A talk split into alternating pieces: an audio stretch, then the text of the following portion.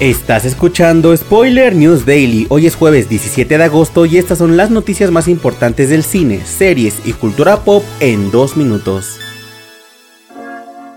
Netflix ha lanzado el primer avance de la serie anime de Scott Pilgrim, que llegará a su catálogo en noviembre. La historia se centra en Scott Pilgrim mientras se enamora de la neoyorquina Ramona Flowers, pero hay un inconveniente, ya que para poder salir con ella debe derrotar a sus siete exnovios malvados. Los actores originales de la película Scott Pilgrim vs. The World del 2010 volverán para este proyecto, incluyendo a Michael Cera, Mary Elizabeth Winstead, Chris Evans, Anna Kendrick, Brie Larson, entre otros. Brian Lee O'Malley, autor de la novela gráfica, y Ben David Gravinsky son los productores ejecutivos, guionistas y co-showrunners. También regresa Edgar Wright como productor ejecutivo y su estreno está programado para el 17 de noviembre en Netflix.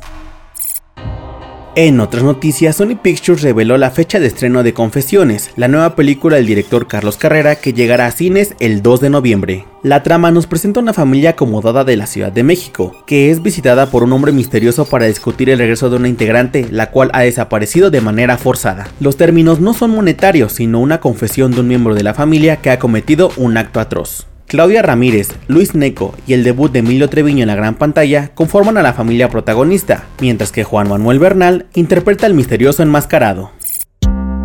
Para cerrar, les contamos que de acuerdo al insider Daniel Richman, Disney está considerando a Taron Egerton y Ariana Grande para los papeles de Hércules y Megara. Ambos actores no son ajenos a los musicales, pues Egerton protagonizó Rocketman en 2019, mientras que Ariana dará vida a Glinda en la adaptación de The Wicked de Universal Pictures. Recordemos que el live action de Hércules será dirigido por Guy Ritchie y los hermanos rusos servirán como productores.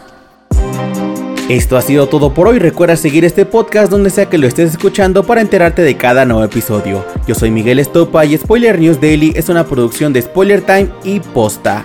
Hasta mañana.